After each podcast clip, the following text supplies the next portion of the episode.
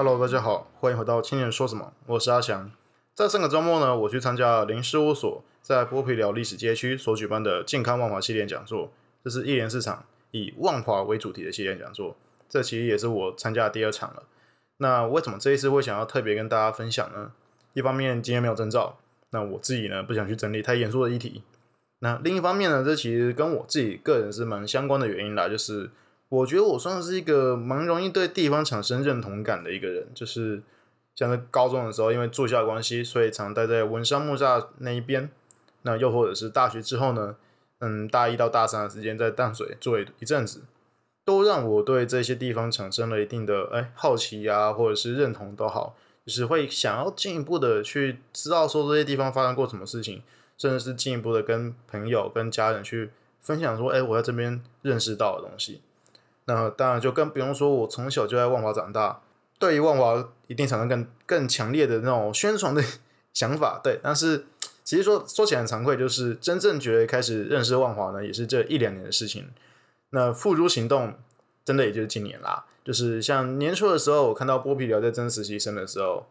或者是在。健康万华新年讲座也是一样，就在看到看到当下就直接报名了，因为我觉得过去好像有点，无论像青山宫啊或者之类的，都会觉得好像想去，但是又觉得乏懒。对，那无论如何啦，我今天就来跟大家分享一下这个讲座带给我的东西。那希望呢，可以透过今天的节目和阿翔我的分享呢，让你进一步的认识万华这个地方。那这分享之前呢，我想让大家思考一下哦，你印象中或者你认知中对于万华的第一印象是什么？是课本上的一府二路三艋甲，那过去带领着北台湾繁荣的老万华，又或者是阮经天诠释出来的艋甲，那公庙文化盛行、黑道角头各占一方的万华，或者是其实你觉得你完全不认识万华，连万华是台北市还是新北市，西门町是不是在万华，你都不知道？哎，不要觉得不可能，我印象很深刻。那时候我高中，我平常因为住校嘛，那突然有一天我要回万华老家，我同学问我要去哪里，我就说，哎，我要回万华。他真的以为万华在新北市，甚至不知道自己有没有去过万华，还问我说：“哎，万华是一个区在这个地方？”我就问他说：“你有去过西门町吧？”他还不回我说：“他以为万华在西门町里面。”无论如何，你对万华应该有一定的印象，无论是好的是坏的，没有关系。无论这些是刻板印象，又或者是认知错误，其实这些都是万华这块土地给人的感觉。像这两次讲座开场前呢，林事务所的创办人林成义老师就有提到。万华的确容易被贴上许许多多的标签，从过去大家常说到的三流、流英、流氓、流浪汉，到去年疫情之后呢，常常被猎物说是防疫破口，各式各样的负面标签似乎就这样子笼罩在这块土地上面。又穷又酸、逐渐凋零没落的台北郊区，但同时的万华也有着很多的正面的标签，像是林成义老师两次都有提到的经验，有一位在他们单位实习的北漂女孩在离开前。跟他说，他觉得万华是一块很包容人的地方，也是一个很黏人的土地。这样的包容其实是很多元的。万华有着全台北最廉价的租金，提供给许多新创团队还有青年机会。同时呢，万华也有着全台北最多比例的新住民人口。但同时，万华也有着全台北最多的无家者比例，或者是去年疫情爆发之后呢，再次浮上台面的性产业比例等。我觉得这样的多面向都让万华比起台北其他地区有着更不一样的属性，同时是一个提供给所有人机会发展土地，也是一个接住我们所谓社会安全网之外的人的落脚处。那当然，无论你我对万华的印象是好是坏，都不可忽略的是，万华其实存在着一定的问题。即便我个人觉得已经比过去改善了很多啦，但像刚刚说到的无家者或者是性产业者，其实都是从以前到现在都必须面对的问题之一。那其实也是很多人给万华标签的原因啦。那疫情爆发之后呢，更是如此。从这两次的讲座上呢，林老师也提到说，这一系列讲座有两个重点，一个呢是让更多人看见万华的社会议题，让更多有心的人可以认识并了解到有什么样的管道可以去投入；另一方面呢，是要找回所谓的万华的光荣感。在大家只看到万华比较不好那一面的时候，万华是不是也有比较好，或者是跟别人比较不一样的地方，可以让更多人想要认识，甚至喜欢上这片土地？那无论是刚刚提到的包容也好啦，或者是万华的历史文化也好，其实就我觉得是好是坏都是万华不同的面向。如何学会看待、深入这些好坏，才是身处在万华的我们该做的事情。那前面扯远了，我们回到这次的讲座主题上。其实这一次呢，讲座让我特别有感的是第一位语坛人——人生百味创办人朱甘勇小姐的分享。我先简单介绍一下人生百味，他们是做在中正万华区一个关注无家者、回收者和加卖者的 NGO 组织。那此次的讲座主题则围绕在无家者上。尤其在讲座前一天，我在我是万华人脸书社团上看这一篇文章。当天演讲呢，其实也有用这篇贴文做引述。那贴文内容是说呢，有一个爸爸带着老婆跟小孩要去龙山寺捷运站，前面呢也是一个妈妈带着小朋友。突然之间，路旁的无家者伸手摸向前面那个小朋友，手中还拿着铁条，试图想要靠近。那幸好最后那个妈妈很快带着小朋友跑掉，发文的爸爸呢也带着老婆跟小孩走开，没有发生什么憾事。那其实，在这篇文章下面就会看到很多像是谩骂无家者的留言啦，或者是很多是批评创伤行为的言论。那其实就我而言，就某部分，其实我还蛮赞同或者是同意这些留言的。就站在理性的角度而言啦，我也觉得比起送餐给他们，提供更完善的协助管道或者是安置，似乎是更好的选择。但为什么没有人这样做呢？又或者是说，真的有办法这样做吗？在这次透过朱甘勇小姐的分享。才让我真正意识到协助这些无家者的困难，以及这些无家者的困境。首先，我想很多人跟我一样，一开始会很困惑，什么是无家者？又或者是连朱甘勇小姐其实自己就有提到，我们该怎么定义这些无家者？那其实无论是游民啦、街友，或者是无家者都好，其实指的是同样一群流落街头的人。那我下面引述的是政治大学公行所安置还是限制？台北市男性游民收容安置经验之探讨。二零一六年的论文内容，论文中呢，将台湾游民安置的发展分作三个时期。最一开始的是戒严取缔期，在台湾社会上最早出现游民一词的，是在国民政府来台初期，一九四九年订定了台湾省取缔散兵游民办法。没错，一开始的时候呢，是以取缔的字样来管理游民的。中央以取缔为名，在各地方成立军事化的收容所，并且由各地方的警察和宪兵进行取缔。从这样的描述和做法，可以看到，在民国初期呢，游民一词被视为是危害社会秩序的隐藏分子的存在。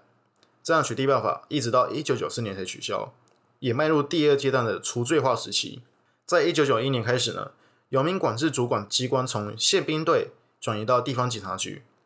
并且在一九九四年改名为《台湾省游民收容辅导办法》，并且明列出游民的定义，分别为第一点，于街头或公共场所。欺诉行乞者。第二点，疑似罹患精神疾病、身心障碍而游荡无人照顾者，确实有别于过往将游民视为潜在罪犯的方式，但不免还是带有一定的标签或者是歧视。其实一直到两千年之后，修订并公布了社会辅助法，并以其中的第十七条来管理游民，在这个时候才逐渐让游民这个词完全的去污名化，也就是第三阶段的社会福利期。那至于有没有真的做到去污名化，我觉得至少在条文上做到了啦。那在最近一次呢，则是在二零一四年的时候，卫福部公布了《游民安置辅导自治条例规范》中，也重新定义了“游民”一词。游民呢，是经常性的入住街头、公共场所或居无定所者。但其实就像我刚刚说的啊，“游民”一词从一开始就带有一定程度的负面印象，以至于在社服单位的倡议之下。逐渐的出现了像是街友啊，或者是露宿者这样的名称，取代过去的游民。那如今的无家者，则是以英文 homeless 或者是 houseless 过来的。那我觉得啦，也能更凸显出这群社会角落的人最重要的问题：他们没有家。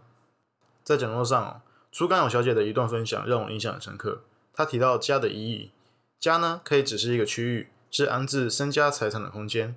家也可以延伸成家户。是在政府制度上的管理的根据，家也可以延伸为家庭，跟什么样的人一起生活，甚至是你对于什么样的地方产生了认同感，将那个地方称呼为家。我们先聊比较感性的家庭好。我记得去年的时候呢，我看了一部讲述香港无家者的电影，叫《浊水漂流》，讲述的是香港无家者面对政府无理取缔的困境及无奈。在电影当中，你可以看到见这些无家者不完全觉得自己没有家，甚至他们就觉得。那个用纸箱、纸板搭建起来的落脚处，才是属于自己的家。身边同样流落街头的朋友们，才是自己的家人。那说回理性部分，也就是刚刚说到的家户，同时也是这群无家者所面临到最大的困境。毕竟别的不说，光是低收入户这个身份，就是需要户这个东西，那这个户呢，也就是刚刚说到的家户。那这个家户就让这些无家者在申请救助身份上面临到很大的问题。毕竟你申请什么样的补助，只要要透过政府甚至是私人机关，其实你都需要去填写家庭地址这样子的东西。那请问这些无家者要怎么填？他们要填龙山是几号出口吗？那说到救助身份呢？除了家户这个问题之外呢，第二麻烦的其实也就是这些无家者往往有着多重的身份。像是老年啊、低收或者是身心障碍之类的，这也说他们在这样子多重身份的情况之下，应该要可以得到更多的帮助，但是却也是更容易成为踢皮球的对象，